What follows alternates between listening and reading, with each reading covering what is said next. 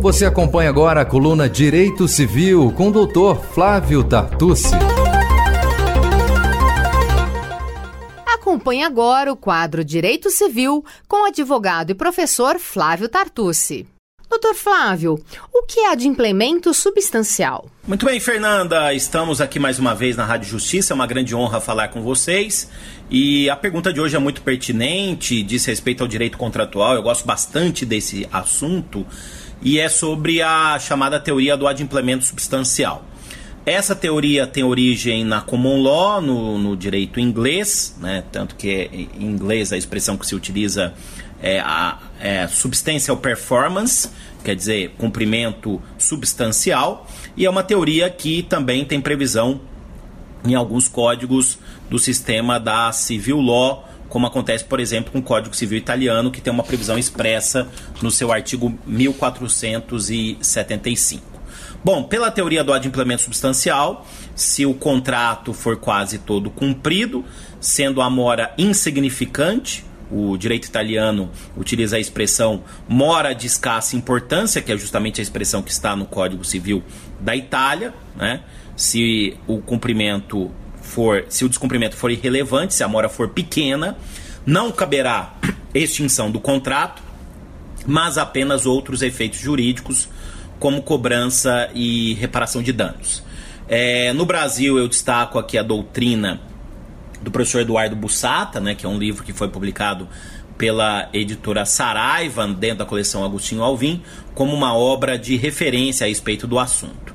E também nas jornadas promovidas pelo Conselho da Justiça Federal foram aprovados alguns enunciados importantes. Destaco aí da quarta jornada, por exemplo, o enunciado número 361, né, que associa o adimplemento substancial aos princípios contratuais contemporâneos e que é, traz aí a, a ideia de cumprimento relevante. E também eu gostaria de destacar que em jornada de direito comercial, né, foi aprovado o enunciado 24, né, na primeira jornada de direito comercial, né, prevendo que os contratos empresariais coligados, concretamente formados por unidade de interesses econômicos, permitem a arguição da exceção de contrato não cumprido salvo quando a obrigação inadimplida, inadimplida for de escassa importância. Ou seja, a teoria do adimplemento substancial é uma exceção à exceção de contrato não cumprido, né? Ou seja, se uma parte ela descumpriu uma obrigação principal, ela não pode alegar que a outra parte descumpriu uma obrigação acessória. Essa seria também uma outra aplicação da teoria do adimplemento substancial.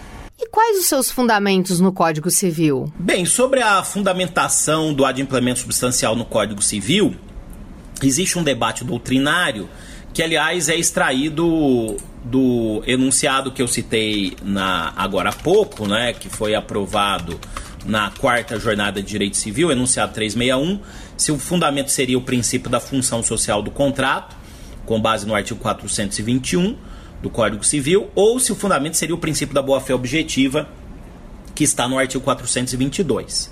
Como nós tivemos uma grande divergência nessa quarta jornada de direito civil, isso foi em 2006 e eu fui lá um dos relatores dessa comissão, tive a honra de ser um dos relatores dessa comissão de, de contratos lá na quarta jornada.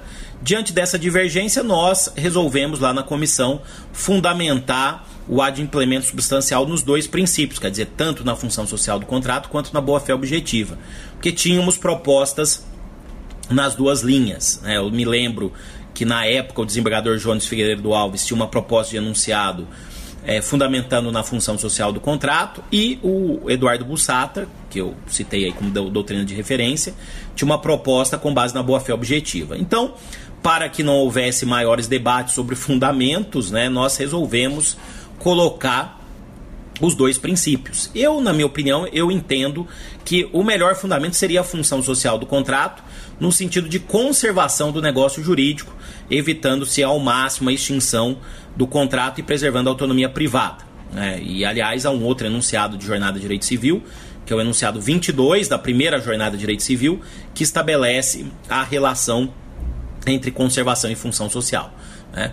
Então, em suma, pode ser tanto como fundamento, o adimplemento substancial tem tanto fundamento na boa-fé, artigo 422, como na função social do contrato, artigo 421, balizando o controle aí do artigo 475 do Código, né, a aplicação do artigo 475, que trata de inadimplemento, resolução do contrato por inadimplemento. Doutor Flávio, quais os limites para a sua aplicação?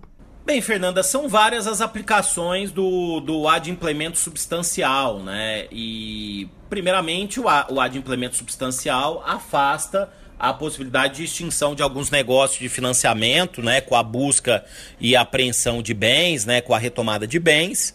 E também temos a aplicação do seguro.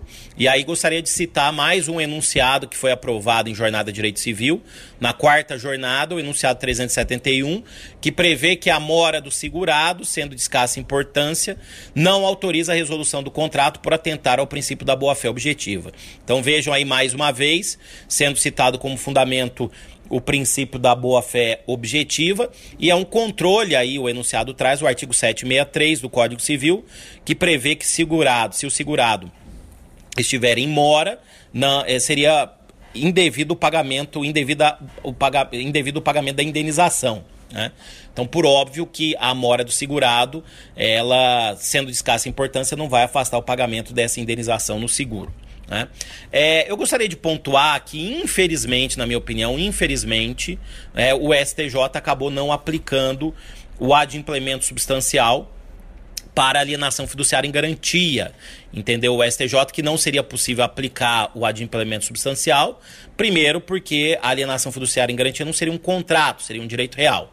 Eu não vejo nenhum problema se aplicar a teoria que está mais no campo do direito das obrigações para os institutos reais. Não há nenhum óbice, né? Aliás, a esse propósito, uma tese de doutorado muito bem construída do professor César Peguini, que ele defendeu na PUC São Paulo há dois anos atrás. Né? E o segundo, o segundo raciocínio desenvolvido pelo STJ é que o decreto-lei 911-69 sofreu alterações, afastando a possibilidade de purgação da mora, e também, é, em certa medida, afastou a possibilidade de aplicação do adimplemento substancial. Né? Então, eu discordo desse entendimento com o devido respeito do STJ, porque entendo que seria o caso, sim, de se aplicar para qualquer negócio jurídico, inclusive no a, a, para alienação fiduciária em garantia. Né? Outro limite que também seria interessante a gente pontuar consta do enunciado 586 da sétima jornada de direito civil, segundo o qual, para aplicação do adimplemento substancial, tem que se levar em conta tanto aspectos quantitativos quanto qualitativos. Ou seja, eu não vou verificar só o percentual é, cumprido ou descumprido do contrato, né, que seria aí o critério quantitativo. Eu vou levar em conta também critérios qualitativos. Então, os senhores podem imaginar um caso em que o devedor é, cumpriu 90% do contrato, e esse seria um critério quantitativo para aplicar a teoria, mas ele vem é, descumprindo e purgando a mora sucessivamente. Quer dizer, não há uma boa qualidade do adimplemento. Então, penso que aí pode ser até o caso de não se aplicar a teoria do adimplemento substancial. Há um grande debate sobre o limite, né, qual o percentual. Né? Mas esse não é o único filtro que tem que ser levado em conta para aplicar o adimplemento substancial. Bom, quero agradecer mais uma vez todos vocês que me ouvem aqui na Rádio Justiça, agradecer a Fernanda, a toda a equipe e em breve, semana que vem, estaremos aqui de volta para mais uma coluna do programa Defenda Seus Direitos da Rádio Justiça. Até mais, pessoal. Você acompanhou o quadro Direito Civil com o advogado Flávio Tartucci. Ele é doutor em Direito Civil pela USP, mestre em Direito Civil Comparado pela PUC São Paulo e professor. Dr. Flávio Tartucci estará toda terça-feira aqui no Defenda Seus Direitos, tirando dúvidas e comentando algum assunto ligado ao direito civil. Muito obrigada pela sua participação, Dr. Flávio. Até a próxima semana. Defenda seus direitos.